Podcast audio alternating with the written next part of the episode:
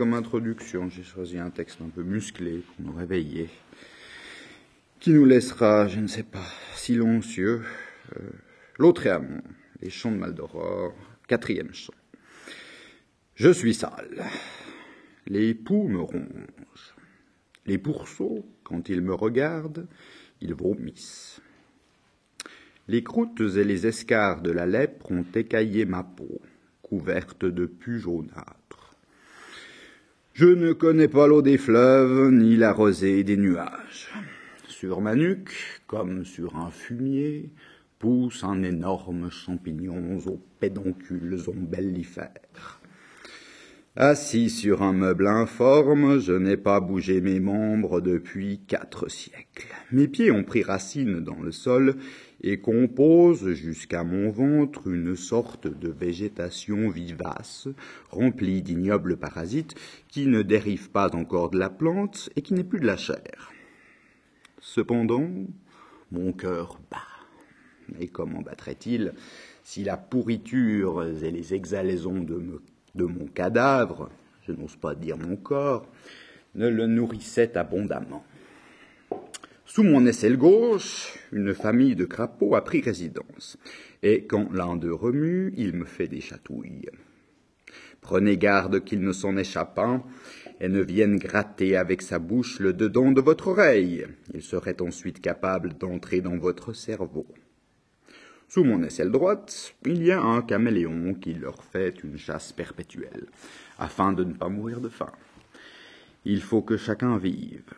Mais quand en partie déjoue complètement les ruses de l'autre, il ne trouve rien de mieux que de ne pas se gêner et suce la graisse délicate qui couvre mes côtes. J'y suis habitué. Une vipère méchante a dévoré ma verge et a pris sa place. Elle m'a rendu eunuque, cette infâme. Oh, si j'avais pu me défendre avec mes bras paralysés. Mais je crois plutôt qu'ils se sont changés en bûches. Quoi qu'il en soit, il importe de constater que le sang n'y vient plus promener sa rougeur. Deux petits hérissons, qui ne croissent plus, ont jeté à un chien qui n'a pas refusé l'intérieur de mes testicules. L'épiderme soigneusement lavé, ils ont logé dedans.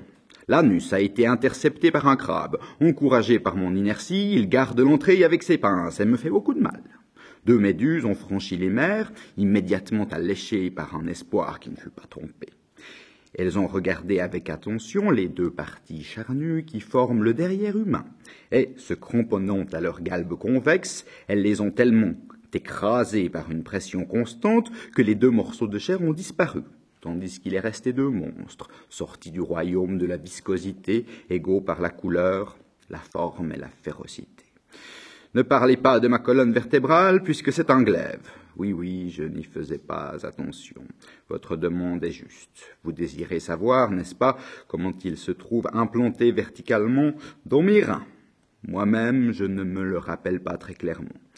Cependant, si je me décide à prendre pour un souvenir ce qui n'est peut-être qu'un rêve, sachez que l'homme, quand il a su que j'avais fait vœu de vivre avec la maladie et l'immobilité jusqu'à ce que j'eusse vaincu le Créateur, marcha derrière moi, sur la pointe des pieds, mais non pas si doucement que je ne l'entendisse.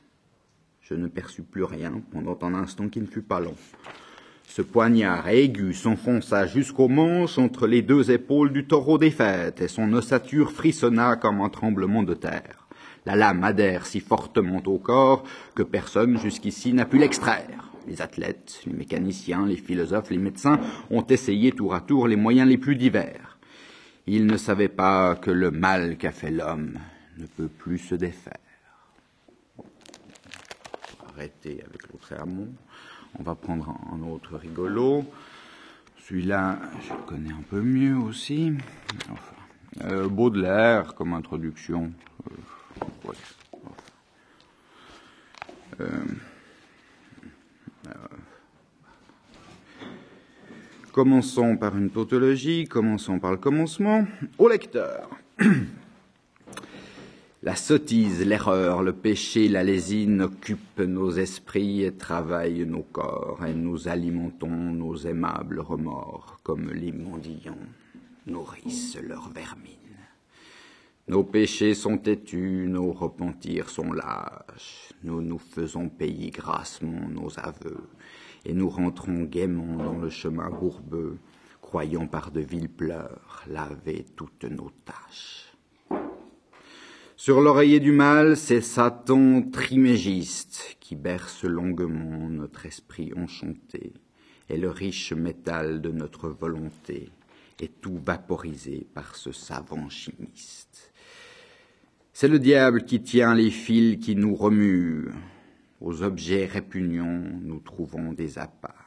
Chaque jour vers l'enfer, nous descendons d'un pas, sans horreur à travers des qui puent, ainsi qu'un débauché pauvre qui baise et mange le sein martyrisé d'une antique catin. Nous volons au passage un plaisir clandestin que nous pressons bien fort comme une vieille orange. Serrés, fourmillons comme un million d'helminthes, dans nos cerveaux ribote un peuple de démons, et quand nous respirons, la mort dans nos poumons descend, fleuve invisible, avec de sourdes plaintes. Si le viol, le poison, le poignard, l'incendie n'ont pas encore brodé de leurs plaisants dessins le canevas banal de nos piteux destins, c'est que notre âme, hélas, n'est pas assez hardie. Mais parmi les chacals, les panthères et les lys, les singes, les vautours, les scorpions, les serpents, les monstres glapissants, grognants, hurlants, rampants, dans la ménagerie infâme de nos vices il en est un plus laid, plus méchant, plus immonde, quoiqu'il ne fasse ni grand geste, ni grand cri. Il ferait volontiers de la terre un débris, et dans un bâillement avalerait le monde. C'est l'ennui. L'œil chargé d'un pleur involontaire, il rêve d'échafaud en fumant son hookah. Tu le connais, lecteur, ce monstre délicat, hypocrite lecteur, mon semblable, mon frère.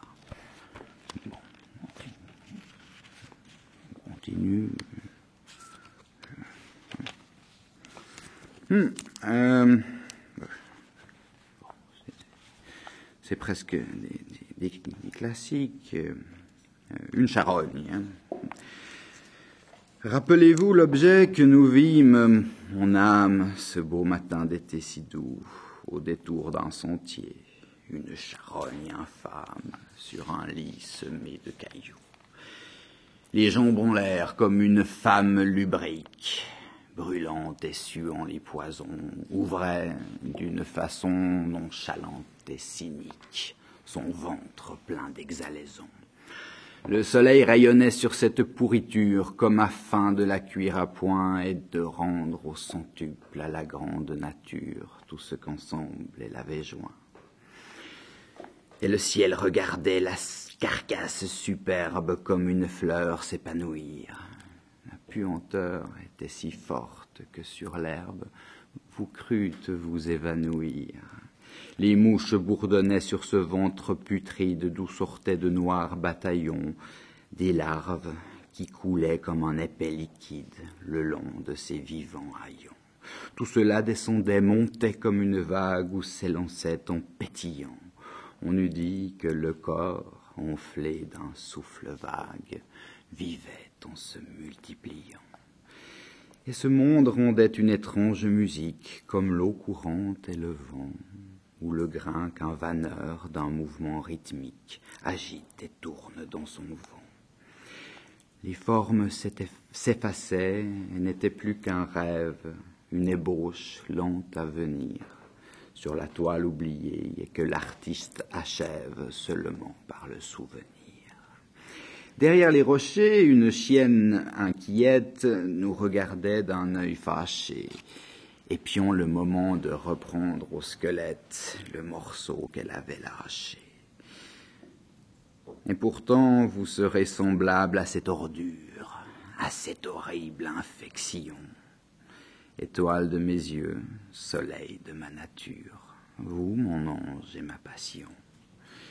Oui, telle vous serez, ô la reine des grâces, après les derniers sacrements, quand vous irez sous l'herbe et les floraisons grasses, moisir parmi les ossements. Alors, ô ma beauté, dites à la vermine qui vous mangera de baisers, j'ai gardé la forme et l'essence divine de mes amours décomposés. C'était le poème, hein, la forme et l'essence divine. Euh, le signe, le signe, le signe.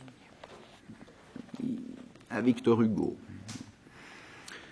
Andromaque, je pense à vous, ce petit fleuve, pauvre et triste miroir où jadis resplendit l'immense majesté de vos douleurs de veuve, ce Simoïs monteur qui par vos pleurs grandit, a fécondé soudain ma mémoire fertile, comme je traversais le nouveau carrousel. Le vieux Paris n'est plus, la forme d'une ville change plus vite, hélas, que le cœur d'un mortel. Je ne vois qu'en esprit tout ce camp de baraques, ces tas de chapiteaux, ébauchés et de fûts, les herbes, les gros blocs verdis par l'eau des flaques, et, brillant au carreau, le bric-à-brac confus. Là s'étalait jadis une ménagerie, là je vis un matin, à l'heure où sous les cieux, froids éclairs, le travail s'éveille, où la voirie pousse un sombre ouragan dans l'air silencieux. Qu'est-ce qu'il voit? Il voit euh, un cygne qui s'était évadé de sa cage et de ses pieds palmés, frottant le pavé sec sur le sol raboteux, traînant son blanc plumage près d'un ruisseau sans eau. La bête, ouvrant le bec, baignait nerveusement ses ailes dans la poudre, et disait, le cœur plein de son beau lac natal. Oh, quand donc pleuvras-tu, quand tonneras-tu, foudre Je vois ce malheureux mythe étrange et fatal. Vers le ciel, quelquefois, comme l'homme d'Ovide, vers le ciel, ironique et cruellement bleu, sur son cou convulsif, tendant sa tête avide, comme s'il adressait des reproches à Dieu. Paris change, mais rien dans ma mélancolie n'a bougé. Palais neuf, échafaudage, bloc, vieux faubourg, tout pour moi devient allégorie, et mes chers souvenirs sont plus lourds que des rocs. Aussi, devant ce Louvre, une image m'opprime. Je pense à mon grand signe avec ses gestes fous, comme les exilés ridicule et sublime, et rongé d'un désir sans trêve. Et puis à vous, Andromaque, des bras d'un grand époux tombé, vil bétail sous la main du superbe Pyrrhus. Auprès d'un tombeau vide en extase courbée, veuve d'Hector, hélas, et femme d'Hélénus. Je pense à la négresse, amaigrie et phtisique, piétinant dans la boue et cherchant l'œil hagard les cocotiers absents de la superbe Afrique. Il est en train de penser, ça, lui revient. D'abord il voyait le signe, après il... Bon. Euh, et puis il continue à penser. Ah, hein. à quiconque a perdu ce qui ne se retrouve jamais, jamais, à ceux qui s'abreuvent de pleurs et de la douleur comme une bonne louve, aux maigres orphelins séchant comme des fleurs. Ainsi, dans la forêt où mon esprit s'exile, un vieux souvenir sonne à plein souffle du corps. Je pense aux matelots, oubliés dans une île, aux captifs, aux vaincus, et bien d'autres encore. Voilà poème magnifique, le signe. Bon. Euh, un dernier. Euh, un dernier. Euh, Sans cesse à mes côtés s'agite, pardon, le titre, la destruction. Sans cesse à mes côtés s'agite le démon. Il nage autour de moi comme un air impalpable. Je l'avale et le sang qui brûle mon poumon et l'emplit d'un désir éternel et coupable. Parfois, il prend, sachant mon grand amour de l'art, la forme de la plus séduisante des femmes, et, sous de spécieux prétextes cafards, accoutume ma lèvre à des filtres infâmes? Il me conduit ainsi, loin du regard de Dieu, haletant et brisé de fatigue, au milieu des plaines de longues nuits, profondes et désertes, et jette dans mes yeux pleins de confusion des vêtements souillés, des blessures ouvertes, et l'appareil sanglant de la destruction. Voilà. Terminé pour le XIXe siècle, on passe au XXe euh, avec le titre annoncé. Euh, euh, il faudrait un peu introduire ça. ça s'appelle l'insurrection qui vient je crois que l'auteur, enfin, on ne sait pas qui est l'auteur, alors je crois qu'il est en prison actuellement euh, parce qu'on on accuse ces gens d'avoir fait dérailler ou non, d'avoir euh, saboté les, les, cathéters des TGV euh, en France assez récemment. Et puis, alors, est-ce que la, police fait un usage de, ce texte, ce qui est au fond une bonne chose, parce qu'au moins la littérature sert à quelque chose, enfin, si c'est de la littérature. Euh, alors, la, célébrité est surtout, disons, policière.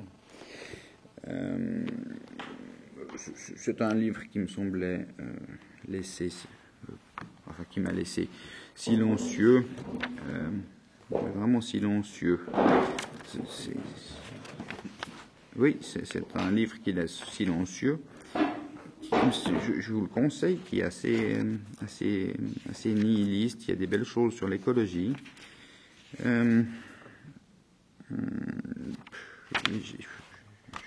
Bon. Il est conçu par cercles, les cercles de l'enfer, sans doute. Euh, alors, comment ça va? Premier cercle, deuxième cercle, il y en a il y en a sept. Bon. Euh, sous quelque angle qu'on le prenne, le présent est sans issue. Ce n'est pas la moindre de ses vertus. À ceux qui voudraient absolument espérer, il dérobe tout appui. Ceux qui prétendent détenir des solutions sont démentis dans l'heure. C'est une chose entendue que tout ne peut aller que de mal en pis. Le futur n'a plus d'avenir et la sagesse d'une époque qui en est arrivée sous des airs d'extrême normalité, au niveau de conscience des premiers punks. La sphère de la représentation politique se clôt. De gauche à droite, c'est le même néon qui prend des poses de cador ou des airs de vierge, les mêmes têtes de gondoles qui échangent leurs discours d'après les dernières trouvailles du service communication. Ceux qui votent encore donnent l'impression de n'avoir plus d'autre intention que de faire sauter les urnes à force de voter en pure protestation. On commence à deviner que c'est en fait contre le vote lui-même que l'on continue de voter. Rien de ce qui se présente n'est de loin à la hauteur de la situation. Dans son silence même, la population semble infiniment plus adulte que tous les pantins qui se chamaillent pour la gouverner n'importe quel euh, Shibani de Belleville est plus sage dans ses paroles qu'aucun de nos soi-disant dirigeants dans toutes ses déclarations. Le couvercle de la marmite sociale se referme à triple cran, tandis qu'à l'intérieur la pression ne cesse de monter. Parti d'Argentine, le spectre du Quai todos, bon, commence à sérieusement hanter les têtes dirigeantes. L'incendie de novembre 2005 n'en finit plus de projeter son ombre sur toutes les consciences. Ces premiers feux de joie sont le baptême d'une décennie pleine de promesses. Le compte médiatique des banlieues contre la République, s'il ne manque pas d'efficacité, manque de vérité. Des foyers ont pris jusque dans les centres-villes qui ont été méthodiquement tus. Des rues entières de Barcelone ont brûlé en solidarité, sans que nul n'en sache rien que leurs habitants. Et il n'est même pas vrai que les pays aient depuis lors cessé de flamber. On trouve parmi les inculpés toutes sortes de profils que n'unifie guère que la haine de la société existante et non l'appartenance de classe, de race ou de quartier. L'inédit ne réside pas dans une révolte des banlieues, qui n'était déjà pas nouvelle en 1980, mais dans la rupture avec ses formes établies. Les assaillants n'écoutent plus personne, ni les grands frères, ni l'association locale qui devrait gérer le retour à la normale, aucun SOS racisme ne pourra plonger ses racines cancéreuses dans cet événement-là, à quoi seule la fatigue, la falsification et l'omerta médiatique ont pu feindre de mettre un terme. Toute cette série de frappes nocturnes, d'attaques anonymes, de destructions sans phrase a eu le mérite d'ouvrir à son maximum la béance entre la politique et le politique. Nul ne peut honnêtement nier la charge d'évidence de cet assaut qui ne formulait aucune revendication, aucun message autre que de menace, qui n'avait que faire de la politique. Il faut être aveugle pour ne pas voir tout ce qu'il y a de purement politique dans cette négation résolue de la politique ou ne rien connaître au mouvement autonome de la jeunesse depuis trente ans. On a brûlé en enfant perdu les premiers bibelots d'une société qui ne mérite pas plus d'égards que les monuments de Paris à la fin de la semaine sanglante, et qu'il sait. Euh, il n'y aura pas de solution sociale à la situation présente. D'abord parce que le vague agrégat de milieux, d'institutions et de bulles individuelles que l'on appelle par antiphrase société est sans consistance. Ensuite parce qu'il n'y a plus de langage pour l'expérience commune. Je ne sais pas trop ce qu'il nous dit. On va passer. Euh, on va aller dans un autre cercle ça, semblait presque, presque militant. D'habitude, ça me semblait pas aussi engagé que ça. Euh,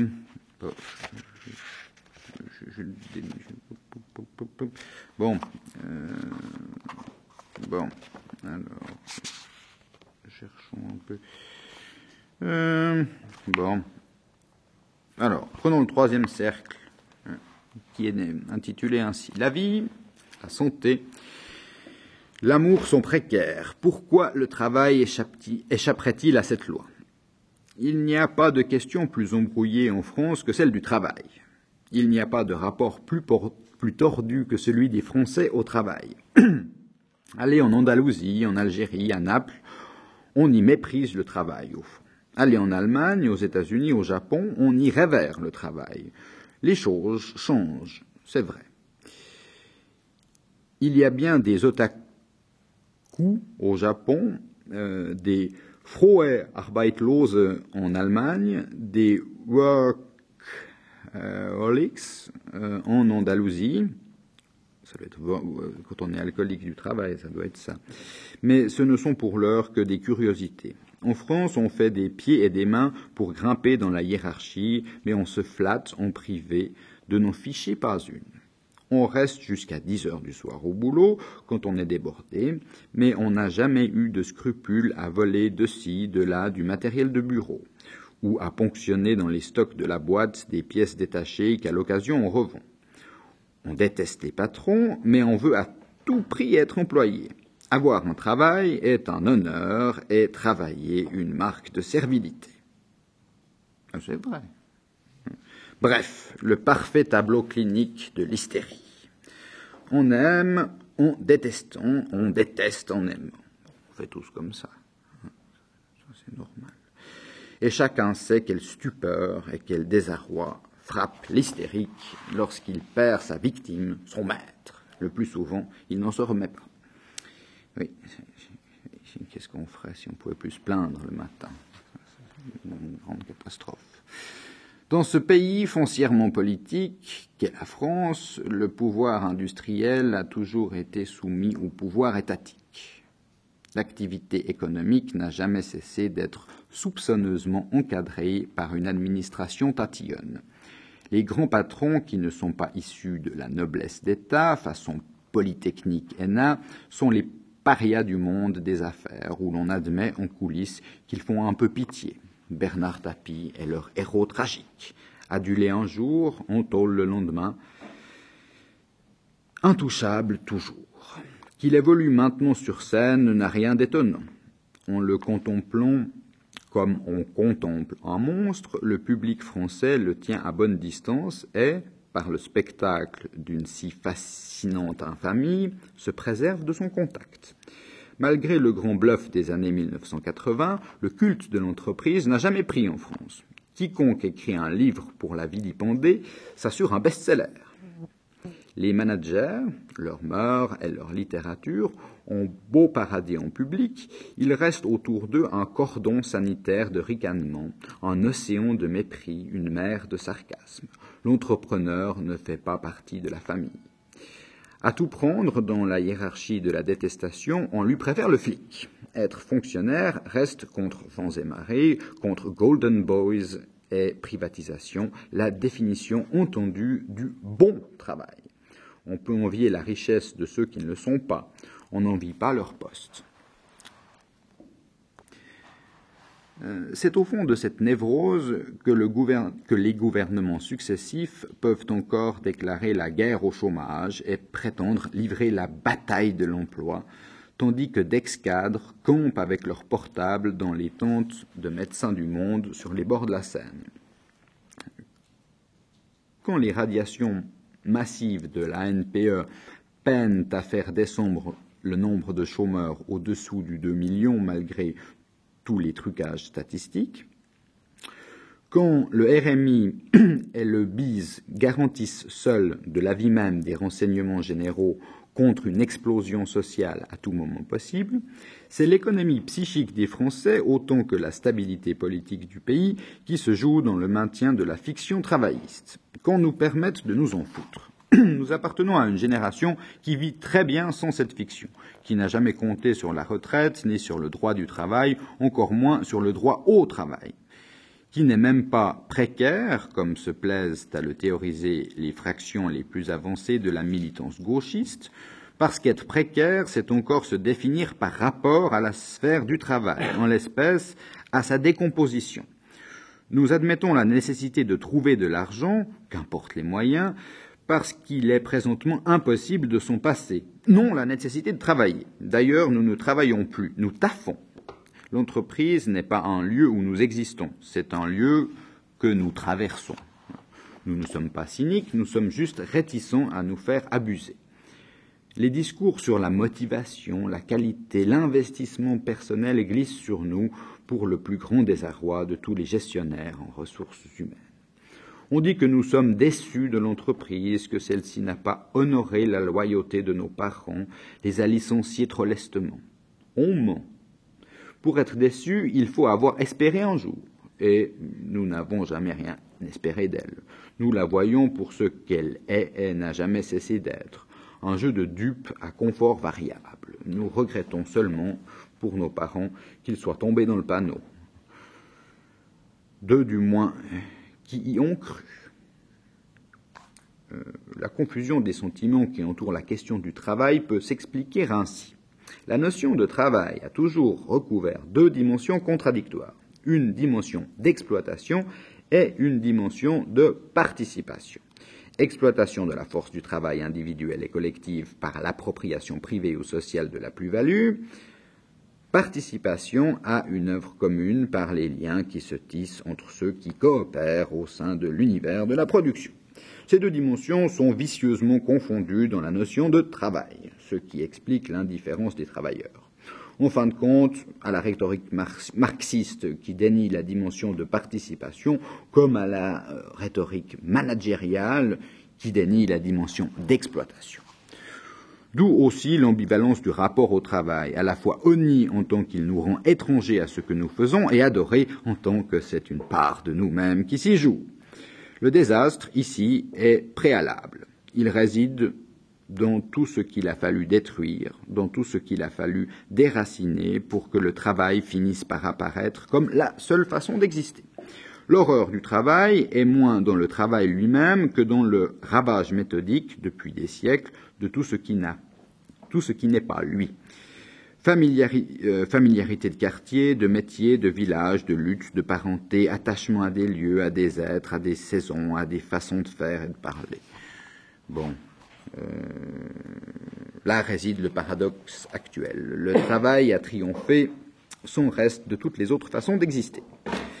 Dans le même, dans le temps même où les travailleurs sont devenus superflus les gains de productivité, la délocalisation, la mécanisation, l'automatisation et la numérisation de la production ont tellement progressé qu'elles ont réduit à presque rien la quantité de travail vivant nécessaire à la confection de chaque marchandise.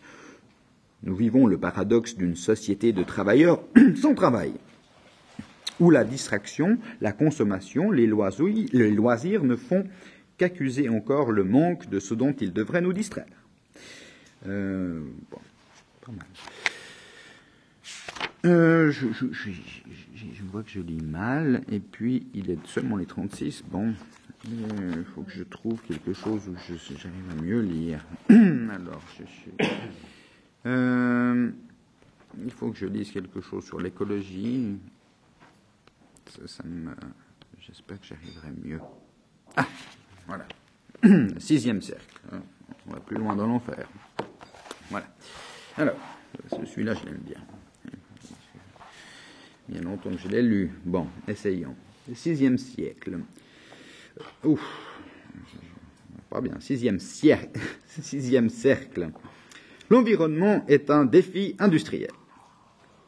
L'écologie, c'est la découverte de l'année. Depuis 30 ans, qu'on laissait ça ouvert, qu'on en riait grassement le dimanche pour prendre l'air concerné le lundi.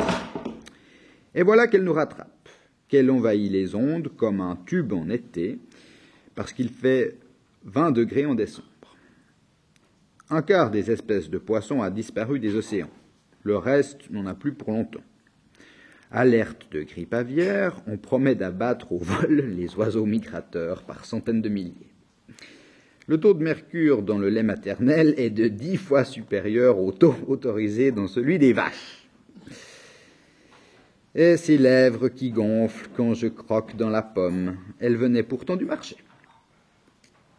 Les gestes les plus simples sont devenus toxiques.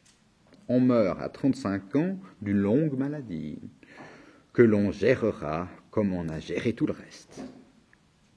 Ah, ça c'est bon. Il aurait fallu tirer les conclusions avant qu'elles ne nous mènent là, au pavillon B du centre de soins palliatifs. Il faut l'avouer, toute cette catastrophe dont on nous entretient si bruyamment ne nous touche pas. Du moins, pas avant qu'elle ne nous frappe par une de ses prévisibles conséquences. Elle nous concerne peut-être, mais elle ne nous touche pas.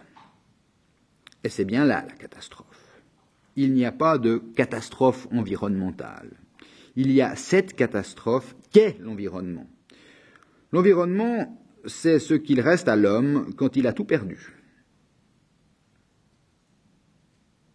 Ah, il y en a qui disaient que c'était la culture. Hein. L'environnement, c'est ce qu'il reste à l'homme quand il a tout perdu. Ceux qui habitent un quartier, une rue, un vallon, une guerre, un atelier, n'ont pas d'environnement. Ils évoluent dans un monde peuplé de présences, de dangers, d'amis, d'ennemis, de points de vie et de points de mort, de toutes sortes d'êtres.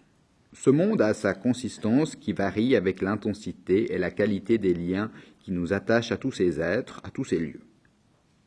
Il n'y a que nous, enfants de la dépossession finale, exilés de la dernière heure, qui viennent au monde dans des cubes de béton, cueillent des fruits dans les supermarchés et guettent l'écho du monde à la télé pour avoir un environnement. Il n'y a que nous pour assister à notre propre anéantissement comme s'il s'agissait d'un simple changement d'atmosphère, pour s'indigner des dernières avancées du désastre et en dresser patiemment l'encyclopédie. Ce qui s'est figé en un environnement, c'est un rapport au monde fondé sur la gestion, c'est-à-dire sur l'étrangeté. en rapport au monde tel que nous ne sommes pas faits aussi bien du bruissement des arbres, des odeurs de friture, de l'immeuble, du ruissellement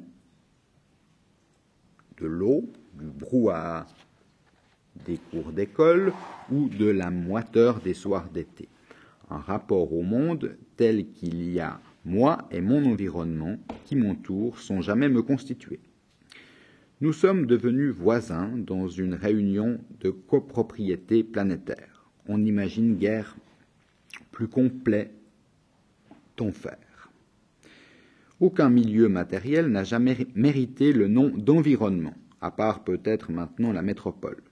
Voix numérisée des annonces vocales, tramway au sifflement si XXIe siècle, lumière bleutée de réverbères en forme d'allumettes géantes, piétons grimés en mannequins ratés, rotation silencieuse d'une caméra de vidéosurveillance, tintement lucide des bornes du métro, des caisses du supermarché, des badgeuses du bureau, ambiance électronique de cybercafé, débauche d'écran plasma, de voix rapides et de latex. Jamais décor ne se passa si bien des âmes qui le traversent. Jamais milieu ne fut plus automatique. Jamais contexte ne fut plus indifférent et n'exigea en retour, pour y survivre, une si égale indifférence. L'environnement, ce n'est finalement que cela, le rapport au monde propre à la métropole qui se projette sur tout ce qui lui échappe. La situation est la suivante. On a employé nos pères à détruire ce monde, on voudrait maintenant nous faire travailler à sa reconstruction, et que celle-ci soit, pour comble, rentable.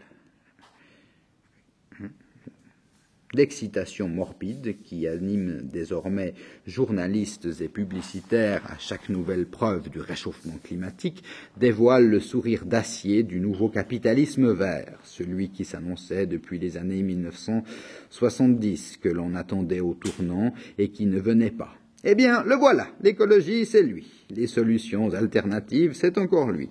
Le salut de la planète, c'est toujours lui. Plus aucun doute, le fond de l'air est vert.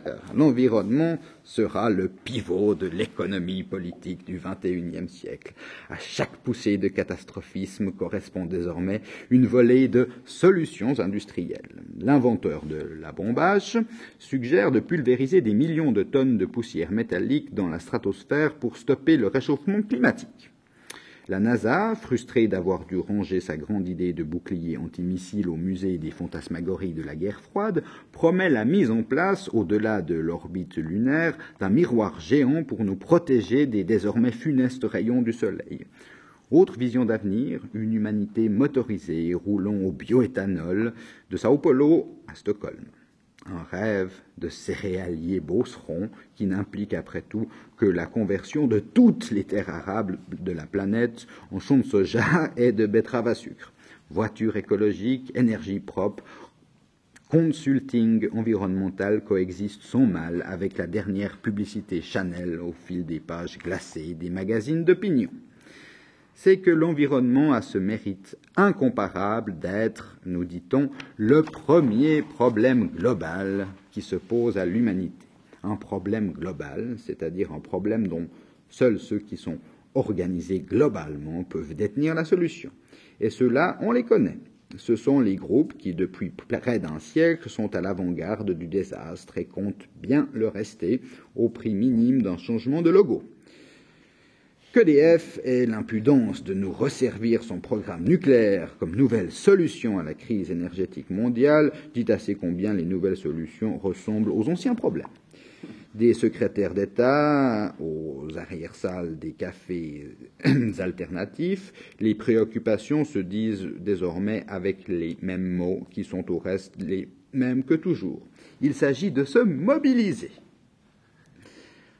non pour la reconstruction comme dans l'après-guerre, non pour les Éthiopiens comme dans les années 1980, non pour l'emploi, comme dans les années 1990. Non, cette fois, c'est pour l'environnement. Il vous dit bien merci.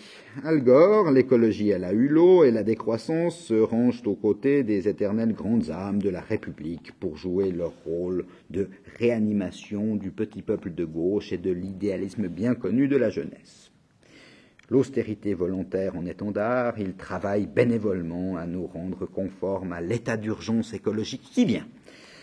La masse ronde et gluante de leur culpabilité s'abat sur nos épaules fatiguées et voudrait nous pousser à cultiver notre jardin, à trier nos déchets, à composter bio les restes du festin macabre dont et pour lequel nous avons été pouponnés gérer la sortie du nucléaire, les excédents de CO2 dans l'atmosphère, la fonte des glaces, les ouragans, les épidémies, la surpopulation mondiale, l'érosion des sols, la disparition massive des espèces vivantes, voilà quel serait notre fardeau. C'est à chacun que revient de changer ses comportements, disent-ils, si l'on veut sauver notre beau modèle civilisationnel. Il faut consommer peu pour pouvoir encore consommer, produire bio pour pouvoir encore produire. Il faut s'autocontraindre pour pouvoir encore contraindre. Voilà comment la logique d'un monde entend se survivre en se donnant des airs de rupture historique. Voilà comment on voudrait nous convaincre de participer aux grands défis industriels du siècle en marche. Hébétés que nous sommes, nous serions prêts à sauter dans les bras de ceux-là même qui ont présidé au saccage pour qu'ils nous sortent de là. L'écologie n'est pas seulement la logique de l'économie totale, c'est aussi la nouvelle morale du capital. L'état de crise interne du système et la rigueur de la sélection en cours sont tels qu'il faut à nouveau un critère au nom duquel opérer de pareils tri. L'idée de vertu n'a jamais été, d'époque en époque, qu'une invention du vice. On ne pourrait, sans écologie, justifier l'existence dès aujourd'hui de deux filières d'alimentation. L'une saine et biologique pour les riches et leurs petits, l'autre notoirement toxique pour la plèbe et ses rejetons promis à l'obésité. L'hyperbourgeois planétaire ne saurait faire passer pour respectable son train de vie si ses derniers caprices n'étaient pas scrupuleusement respectueux de l'environnement. Sans écologie, rien n'aurait encore assez d'autorité pour faire taire toute objection au progrès exorbitant du contrôle. Traçabilité, transparence, certification, écotaxe, excellence environnementale, police de l'eau, laisse augurer de l'état d'exception écologique qui s'annonce. Tout est permis à un pouvoir qui s'autorise de la nature, de la santé et du bien-être. Une fois que la nouvelle culture économique et comportementale sera passée dans les mœurs, les mesures coercitives tomberont sans doute d'elles-mêmes. Il faut tout le ridicule aplomb d'un aventurier de plateau télé pour soutenir une perspective aussi glaçante et nous appeler dans un même temps à avoir suffisamment mal à la planète pour nous mobiliser et rester suffisamment anesthésiés pour assister à tout cela avec retenue et civilité. Le nouvel ascétisme bio est le contrôle de soi qui est requis de tous pour négocier l'opération de sauvetage à quoi le système s'est lui-même acculé. C'est au nom de l'écologie qu'il faudra désormais se serrer la ceinture, comme hier au nom de l'économie. La route pourrait bien sûr se transformer en piste cyclable. Nous pourrions même peut-être, sous nos latitudes, être un jour gratifiés d'un revenu garanti, mais seulement pour prix d'une existence entièrement thérapeutique. Ceux qui prétendent que l'autocontrôle généralisé nous épargnera d'avoir à subir une dictature environnementale mentent. L'un fera le lit de l'autre et nous aurons les deux. Tant qu'il y aura l'homme et l'environnement, il y aura la police entre eux. C'est une belle médiation, la police. Hein. Tout est à renverser dans les discours écologistes. Là où ils parlent de catastrophe pour désigner les dérapages du régime actuel de gestion des êtres et des choses, nous ne voyons que la catastrophe du son, si parfait de son parfait fonctionnement.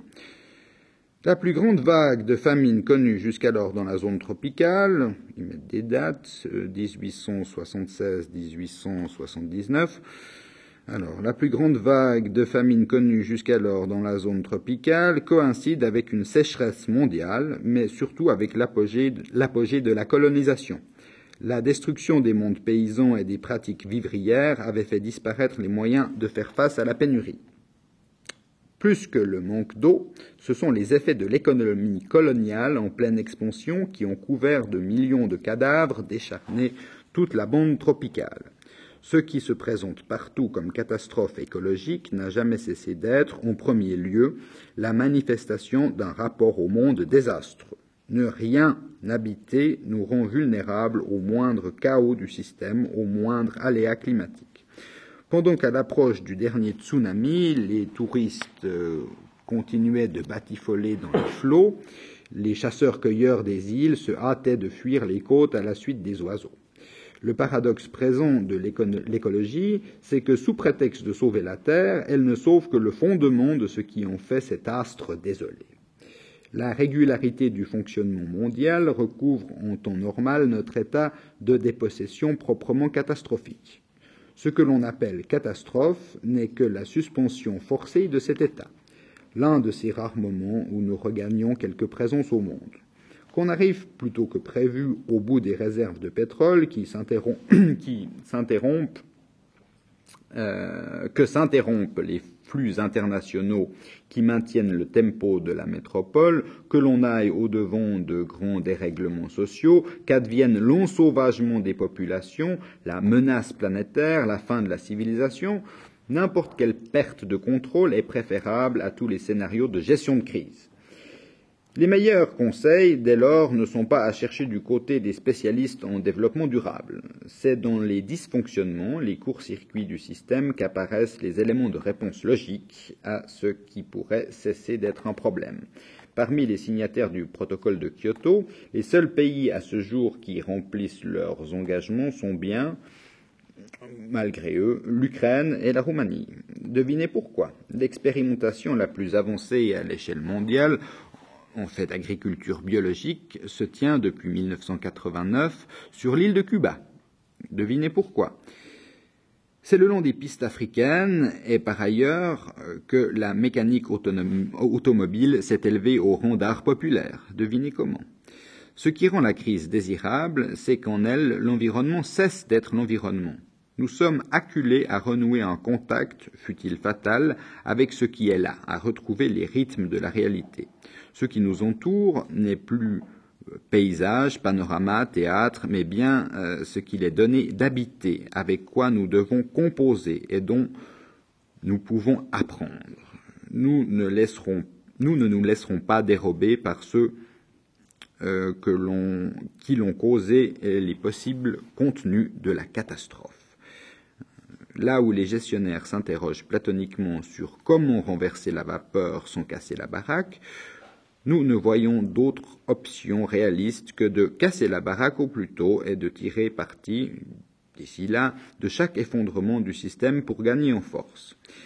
La Nouvelle-Orléans, quelques jours après le passage de l'ouragan Katrina. Dans cette atmosphère d'apocalypse, une vie, ça et là, se réorganise. Devant l'inaction des pouvoirs publics, plus occupés à nettoyer les quartiers touristiques du carré français et à en protéger les magasins qu'à venir en aide aux habitants pauvres de la ville, des formes oubliées renaissent, malgré les tentatives, euh, parfois musclées, de faire évacuer la zone, malgré les parties de chasse aux nègres ouvertes pour l'occasion par des milices euh, suprémistes. Beaucoup n'ont pas voulu abandonner le terrain. Pour ceux-là qui ont refusé d'être déportés comme réfugiés environnementaux aux quatre coins du pays et pour ceux qui, d'un peu partout, ont décidé de les rejoindre par solidarité à l'appel d'un ancien Black Panther, ressurgit l'évidence de l'auto-organisation. En l'espace de quelques semaines est mise sur pied le Common Ground Clinic, ce véritable hôpital de campagne dispense dès les premiers jours des soins gratuits et toujours plus performants grâce à l'afflux incessant de volontaires. Depuis un an maintenant, la clinique est à la base d'une résistance quotidienne à l'opération de table rase menée par les bulldozers du gouvernement en vue de, en vue de livrer toute cette partie de la ville en pâture aux promoteurs. Cuisine populaire, ravitaillement, médecine de rue, réquisition sauvage, construction d'habitats d'urgence, tout un savoir pratique accumulé par les uns et les autres au fil de la vie a trouvé là l'espace de se déployer. Loin des uniformes et des sirènes. Qui a connu la joie démunie de ces quartiers de la Nouvelle-Orléans avant la catastrophe? La défiance vis-à-vis -vis de l'État qui y régnait déjà et la pratique massive de la débrouille qui y avait cours ne sera pas étonné euh, que tout cela y ait été possible, qui, à l'opposé, se trouve pris dans le quotidien anémié et atomisé de nos déserts résidentiels, pourra douter qu'il s'y trouve une telle détermination. Renouer avec ces gestes enfouis sous des années de vie normalisée est pourtant la seule voie praticable pour ne pas sombrer avec ce monde et que vienne un temps dont on s'éprenne. Mon Dieu, c'était positif, ça. C'est très rare. C'était très rare. Ouf, on arrive au bout. Alors, euh, je suis vraiment content d'arriver au bout parce que c'était un peu laborieux. C'était un peu laborieux. Voilà, je vous remercie.